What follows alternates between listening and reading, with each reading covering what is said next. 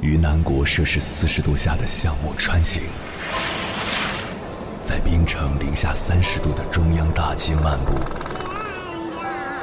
往十里洋场听罢一曲天涯歌女，西出阳关凭黄沙穿金甲，风霜雨雪，四季如歌，不曾倦怠。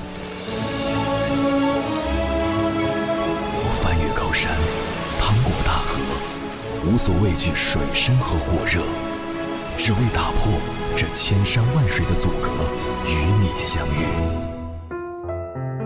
我是英波，我在原来的地方等你，不见不散。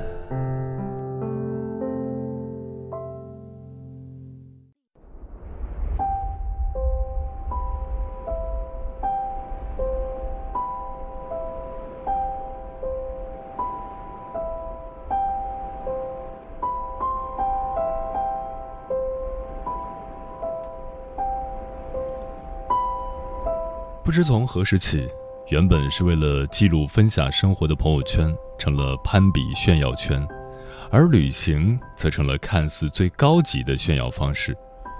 但旅行的初衷与目的，从来都不是为了炫耀，而是想要去感受不一样的世界，用最惊艳的时光来记录最独特的岁月。比如去西藏，不应是为了装文艺。如果说有信仰的地方就是天堂，那西藏一定是最接近天堂的地方。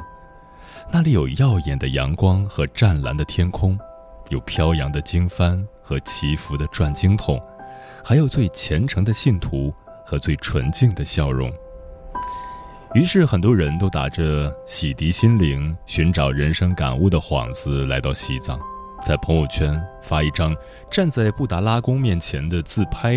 就能获得点赞无数，而实际上呢，可能连布达拉宫的检票口都没有靠近过。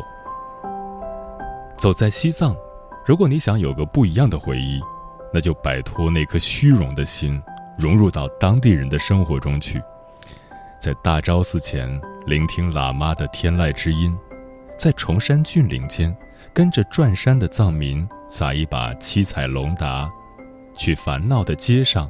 找一个茶馆，喝一杯纯正的藏茶，也许你会更加期待下一次的遇见。比如去丽江，不应是为了艳遇。丽江一个拥有超级魔力的地方，无论何时都有人风尘仆仆的赶来这里，期待一场艳遇。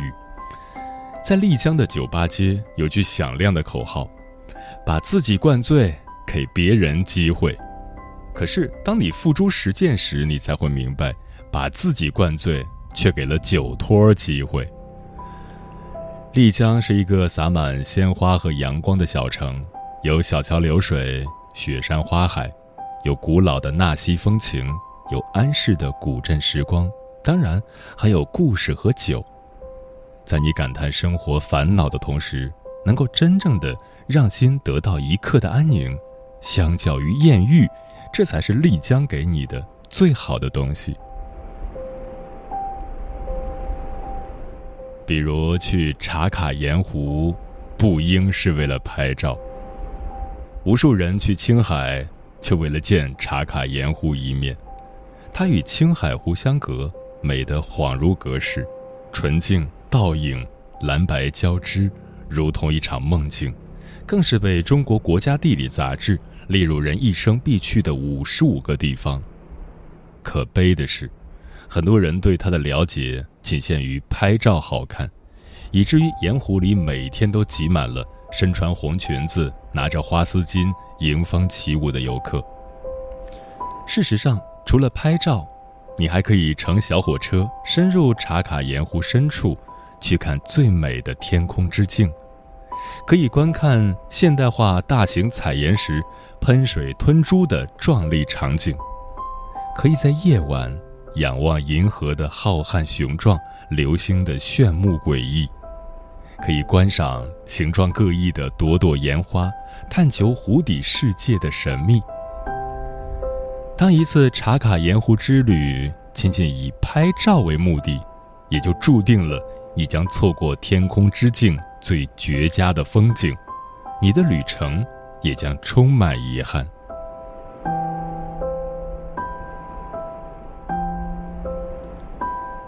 比如去稻城亚丁，不应是为了打卡取景地。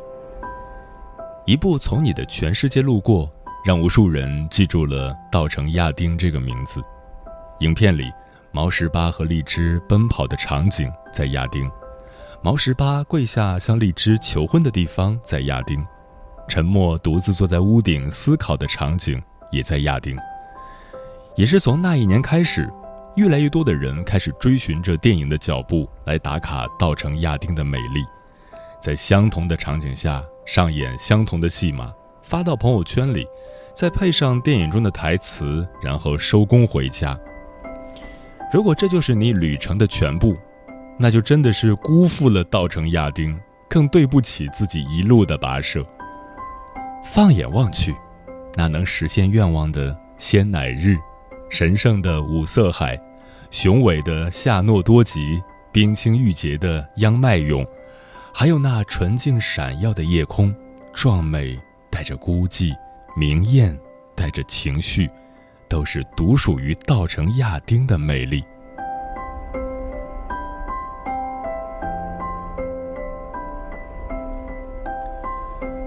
有人说，真正爱旅行的人，都拥有第三只眼睛。他们可以看到别人看不到的东西，发现别人不曾留意的美好瞬间，又怎么会为了炫耀而去旅行呢？只有那些有着一颗虚荣心的人，才会把旅行当作炫耀的资本，心甘情愿地活在自己编织的美丽却虚假的梦里。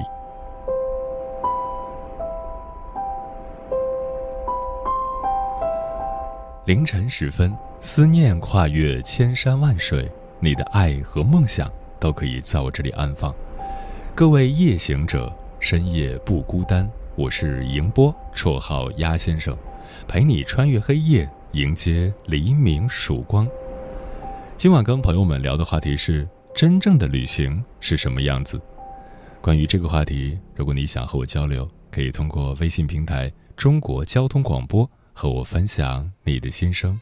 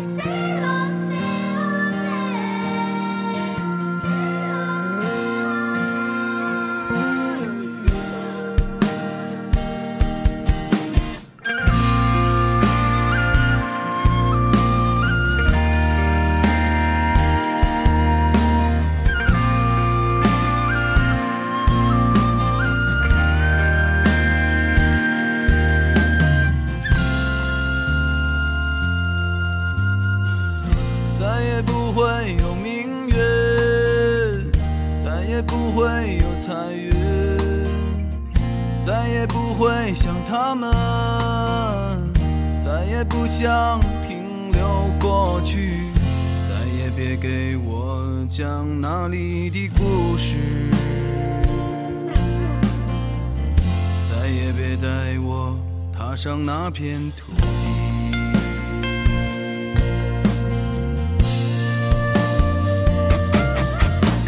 一路昂头的青春数不尽夜的星辰雨季轻刷着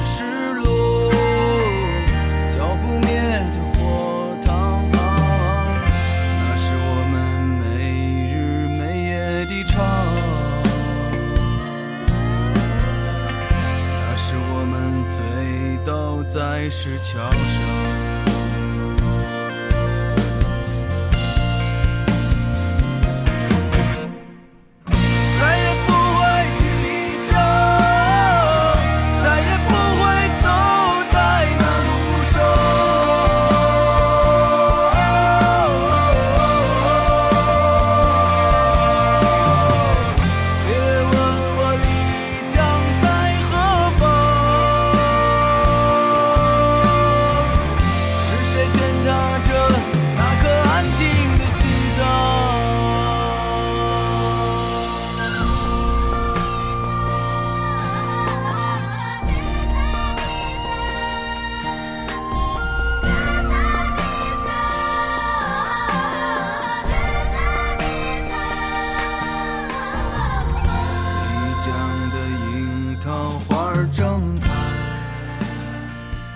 多时候，我们会在不知不觉中给旅行赋予太多定义，反而忽视了旅行的最初意义。旅行不是万能药，我们追求远方，也不该是为了自拍和出逃。旅行将我们从固化的生活中解放，从僵化的思维中拽出来，以一个旁观者的角度去体味不同的人生。接下来，千山万水只为你，跟朋友们分享的文章名字叫《真正的旅行是一场对现有生活的破坏》，作者猫丽。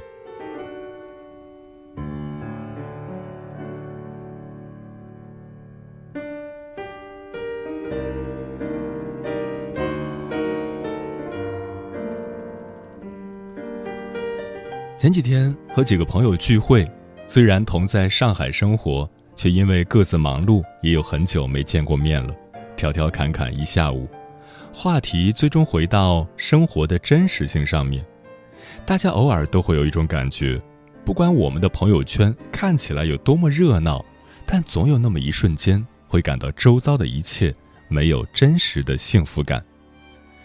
对于这种不真实感，我曾看到过一个拟态环境的概念，最早由美国政论家李普曼在其所著的《公众舆论》一书中提出。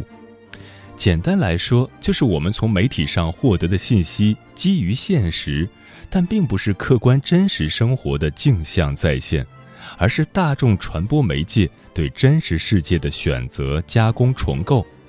而我们绝大多数人只能通过大众传播媒介去了解身外世界，传播媒介大多具有特定的倾向性，并不一定是百分之百的真实生活。回想一下，从中学到你走向社会，几乎所有能接触到的信息都在告诉你：考一流大学、找高薪工作、建立完美家庭、生个聪明孩子就是幸福的标准。当你打开手机，推荐点评 App 会告诉你，今天吃了这家米其林餐厅，你就是幸福的；购物 App 会告诉你。男友只要送了你喜欢的口红，你就是幸福的。当你拥有这一切时，却常常在社交媒体上发现，原来世界上还有人跟你过着完全不一样的人生。这时候，你便开始质疑起自己的人生意义。于是，很多人开始想要通过旅行寻找解脱，觉得要屡屡在路上才能找到生活的意义。但事实是。大多数人都只是旅游，而不是旅行。在不可多得的法定假日里，只是走马观花般用相机刻下“到此一游”，三五成群的聚在一起寻找存在感。抱着这种只想要短暂逃离的心态，无论是挂在嘴边的梦想、激励人心的电影，还是颠覆世界观的书，都没有办法真的拯救你。因为你不知道自己的内心究竟想要什么，最终还是会重蹈覆辙。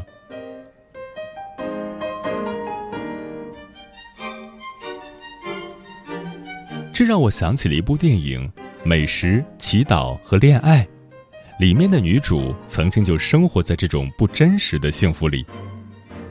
伊丽莎白·吉尔伯特是一个自由的旅游作家，拥有不菲的收入，爱她的丈夫。过着人人称羡的生活，所有时间都被看似美好的爱情和工作填满，但事实上，她从未和自己单独相处过两个星期以上。童话般的生活终于有一天让她感到空虚，感到对未来并无期许，因为所有的美满都是别人定义的，从来没有思考过自己真正想要什么。于是，伊丽莎白开始尝试着离开。抛弃所有令人羡慕的一切，独自上路。在意大利，他用美食将自己曾经认为的重要挤走再填满，又在印度将自己的灵魂容器掏空，体验贫瘠的快乐。他惊喜地发现，当一个人不再依赖熟悉的生活，而是不断的将它打破再重建，才是真正独立和幸福的开始，因为那是一种真正对自己负责的体现。最终，他不仅找回了自我，也收获了自己真正想要的爱情。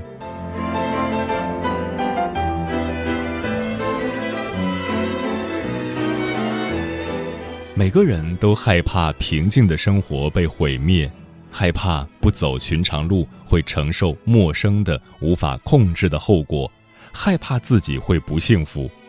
但是，午夜梦回的时候，也应该问问自己：眼前的幸福是否真的是自己想要的？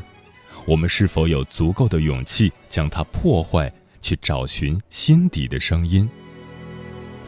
电影里面伊丽莎白的故事。是原著小说作者的自传，而作者也希望借由故事告诉大家，旅行真正的目的应该是一种对原有生活的破坏。这种破坏并不是毁灭，你在不断的转折当中才会拥有新的转机。扔掉身上所有别人附加给你的重担，而是听从内心，给自己从内而外的力量。才能面对独处的脆弱，才能获得最大的满足。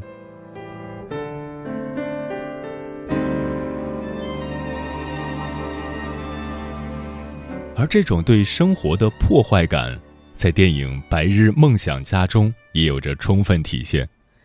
影片中的男主角叫 Water Mitty，这个名字在英文中本身就指代时常充满幻想或者妄想的人。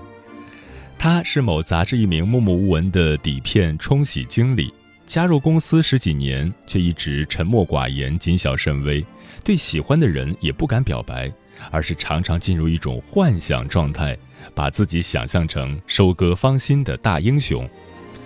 当他工作的杂志面临倒闭，需要做最后一份刊物时，有一张要作为封面的底片遗失了。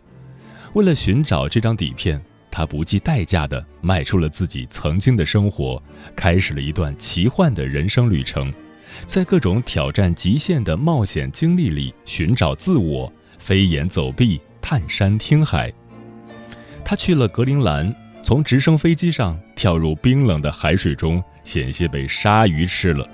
被救后，又随船去了冰岛，跑到了冒险家要拍照的那座将要喷发的火山，却又一次错过。在火山喷发前一刻，他被人搭救，来到了未受管制的阿富汗地区，后又登上了喜马拉雅山，而最终他历经艰险找到了那张底片，却惊讶地发现，底片所拍摄的正是认真工作的他自己。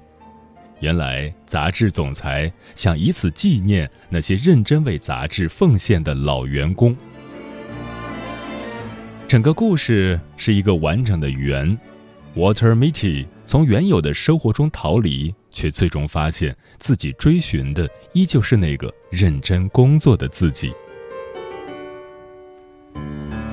旅行看上去是对原有生活的破坏和撕裂，却不是为了逃避，所要追寻的也不是逃离的快感，而是能让人带着截然不同的心态回归生活。而如果一个人有了如他一般的经历，也会建立起与之前完全不同的真实的生活吧。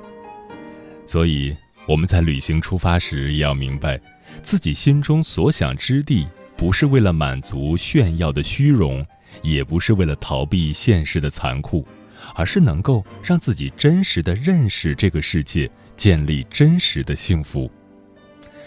就像我看到蒙古草原上。十几岁的孩子就能策马狂奔，脸蛋儿被风吹得通红，灿烂的笑容之下，雪白的牙齿明如皓月，就像在罗马的不知名的小餐馆里吃到了惊艳的意大利面，长着酒糟鼻的老板说着意大利语冲我微笑，还送我一支玫瑰，就像在静谧的贝加尔湖边，坐在护林人搭建的小屋里一整天，去感受那种抽离人类社会的感觉。这一刻，我们不是叛逆者，因为我们见到真实的世界，才知道，有人少年时就很勇敢，有人平凡时也有热情，有人孤独着却不自扰。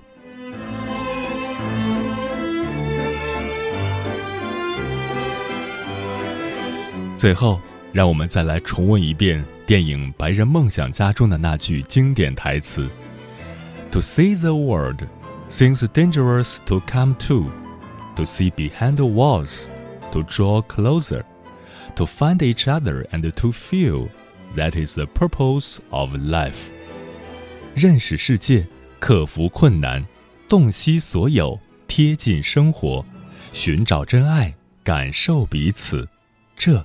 就是生活的意义。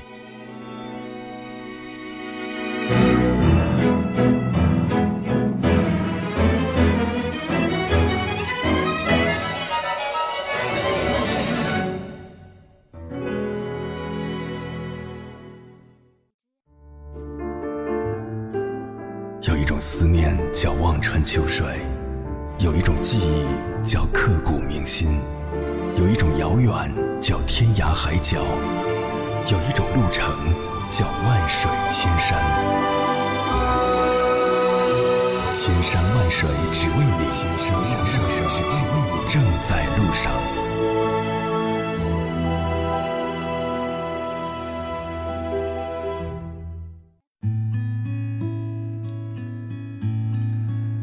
感谢此刻依然守候在电波那头的你。这里是正在陪伴你的千山万水，只为你。我是迎波，绰号鸭先生。我要以黑夜为翅膀，带你在电波中自在飞翔。今晚跟朋友们聊的话题是：真正的旅行是什么样子？Nancy 说，每年我都会一个人出发去一次远方，拒绝了想要跟随的朋友，很多时候不被他们理解。但对于我来说，一个人出发经历的事情、得到的感悟是不一样的。更重要的是，在一个人的旅途里，我找到了我自己。其实很多时候我都有冲动，想要去浪迹天涯、走遍四方，无奈囊中羞涩，没办法一直走下去。所以不旅行的时候，就要努力赚钱。立位人说。